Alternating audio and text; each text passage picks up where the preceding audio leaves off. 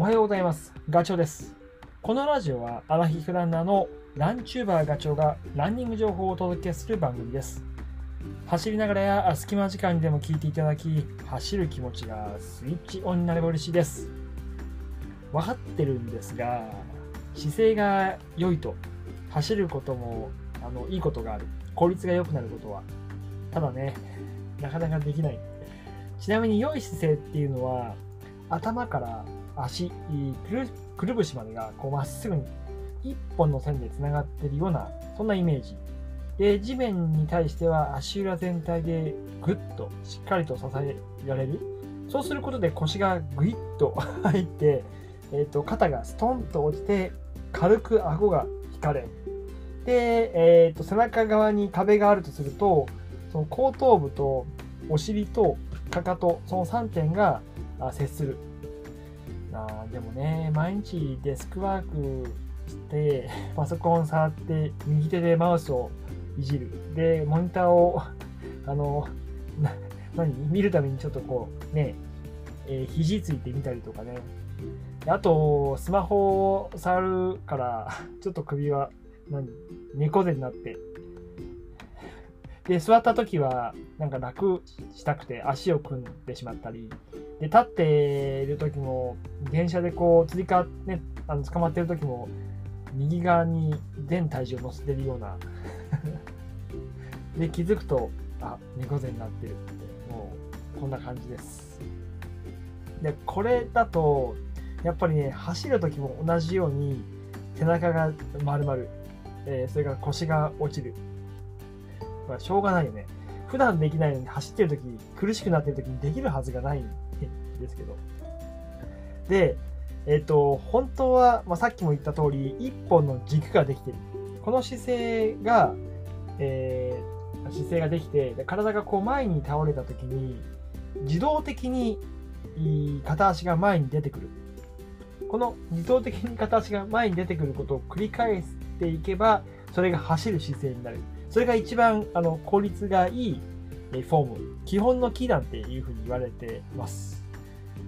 でもね、なかなかできない。良い姿勢を意識しすぎちゃうと、なんか力んじゃうっていうのもありません？まあ、これマイナスなんだけど。で、そうそう。で、特に注意すべきは、膝下なんですよね。これ僕もいつも気にしてるんだけど、なんか、よし、やるぞっていう時、あの、言うと、大会に出た時ですよね。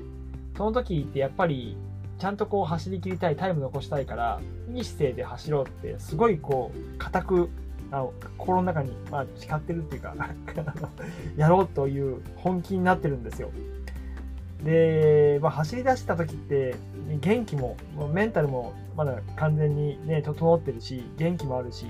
パワーも完全にチャージされてるから、あの、何、力いっぱい走ることができちゃうんですよね。で、足の振り出しも、あの、何自由自在。ゆえに、なんかももをね、目いっぱい上げちゃうような動き方。まあそれ、まあいい言い方をすると、股関節から動かす、足全体を動かすっていうことで、それは、それで合ってると思うんだけど、ただ、ももを上げちゃうっていうことをやっちゃいすぎると、これがね、えーっと、ももを上げようとすると、膝下に力みが生まれるんですよね。これ多分やってみればわかると思うんですけど、あの、そうなってくると、腰が引けて重心が落ちる。で、推進力を失うきっかけになっちゃうます。で、さっきも言ったけど、元気があるときはなんかごまかして走れるんですよ。だけど、だんだん疲れてくると、まあ、もも上げすることで、その、さっき言った膝下にその力みが、あの、後々、負の連鎖を引き起こすきっかけになっちゃう。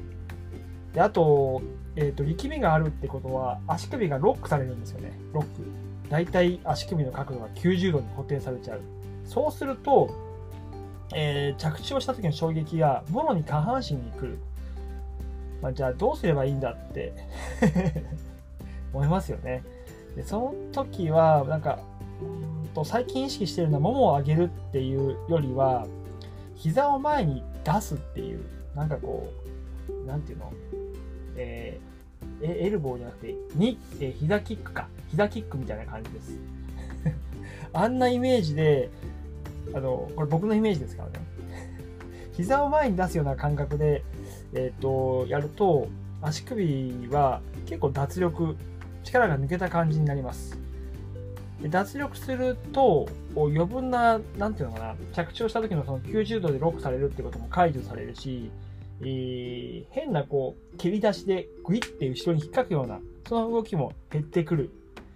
まあ、筋肉パワーをあの言うと温存することができちゃうっていうのと、あと着地をした時も、えっ、ー、と、がっちりロックされてると衝撃がさっき来るって言ったけど、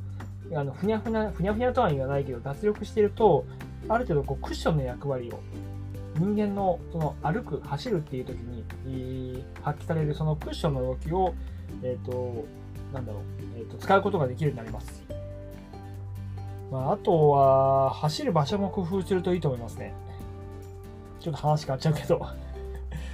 アスファルトばっかり走っていると、まあ、大会の時はしょうがないけど、練習の時にアスファルトばっかり走っちゃうと、硬いんで、やっぱ怪我とか故障のリスクにもつながるので、まあ、たま、たまには、週に何回かは、少しこう柔らかいところ、公園とか、土とか芝生があるところ、まあ、一番いいのはクロスカントリー走ができるようなところがいいですよね。上り下りの起伏があるところなんかがすごく良くて、そこで、えー、やると、まあ、着地の衝撃も少ないし、あと不整地がゆえに、なんかこう、ふにゃふにゃしてるじゃないですか。ふにゃふにゃしてるんで、逆にね、その、えっ、ー、と、うまく体の体軸を、えー、いいところに持ってきておかないと、前に進んでいかないし、そのさっき一番最初に言った良い姿勢をキープすることができない。ふにゃっとしてるから。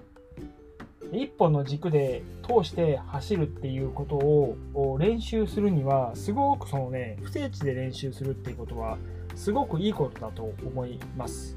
あの、いわゆる本当に進みにくいっていうことは、何かしらなんかこうギアが噛み合ってないっていうことなんで、フォームチェックになるんですよね。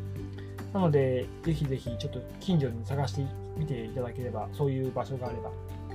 で、あと、付け加えで言うと、その不整地を走るときって、メインの筋肉以外にも、やっぱり不整地がゆえに、いろんな方向に体って動くから、